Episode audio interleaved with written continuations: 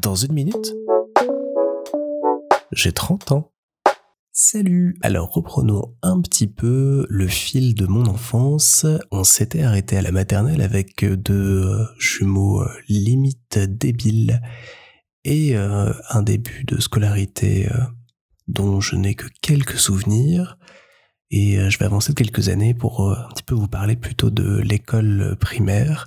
Alors l'école primaire, j'ai eu la chance de pouvoir la faire dans le même village que l'école maternelle où je suis allé. Donc j'ai gardé tous mes copains qui sont passés ainsi d'une école à l'autre. Et alors cette école-là a eu pendant très longtemps la réputation en tout cas dans le coin, et c'était la seule que je connaissais, donc euh, pour moi c'était la réputation mondiale, mais je me doute que c'était pas le cas, d'être euh, la seule école où il n'y avait que des maîtres. On a eu quelques euh, remplaçantes avec des maîtresses, mais on a toujours eu des hommes pour nous enseigner du CP au CM2. Alors, ils s'en vantaient à l'époque, je suis pas sûr qu'aujourd'hui ce soit quelque chose sur lequel on s'arrêterait et on ferait des articles dans les journaux, mais ça a été le cas à l'époque et donc c'était euh, l'école primaire des maîtres.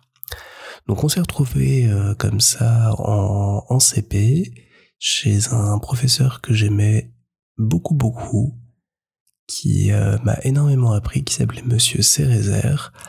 Monsieur Cérézer était quelqu'un de très doux mais très droit et nous demandait beaucoup de choses, même si on avait déjà six ans.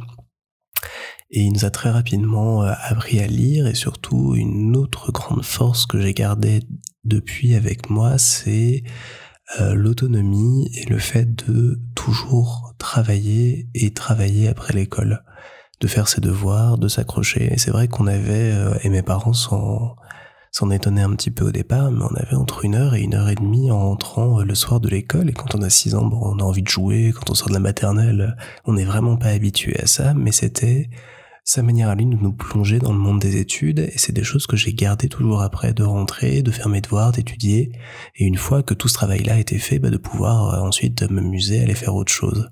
Donc euh, un premier pied à l'étrier pour apprendre à lire, et c'est là que ça a ouvert une grande porte par la suite euh, lors du premier Noël qui a suivi cette entrée en CP. Et, ça m'a euh, donné euh, les clés et l'envie de toujours bien faire et d'être toujours euh, fait un bon élève, ce que j'ai été par la suite, grâce à cette envie de toujours bien faire et de, de savoir que en travaillant bien, on pouvait réussir à l'école. Ouais, donc le CP a été une année assez formatrice. On a appris plein de choses. On est devenu tout d'un coup deux jeunes enfants qui savaient lire et qui pouvaient découvrir un petit peu tout ce qu'il y avait autour d'eux dans leur environnement, ça a mené, je vous le raconterai, à des découvertes que j'aurais peut-être pas dû faire tout de suite, mais que j'ai faites à ce moment-là.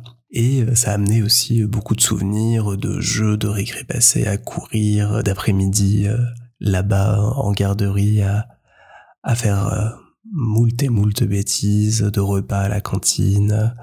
On voilà, vraiment une époque assez chouette. Et je me souviens notamment, pour aller à cette école, on descendait le village euh, qu'on habitait, qui était très en pente en voiture, on s'arrêtait en bas de la pente, puis il fallait tourner à gauche pour aller au village.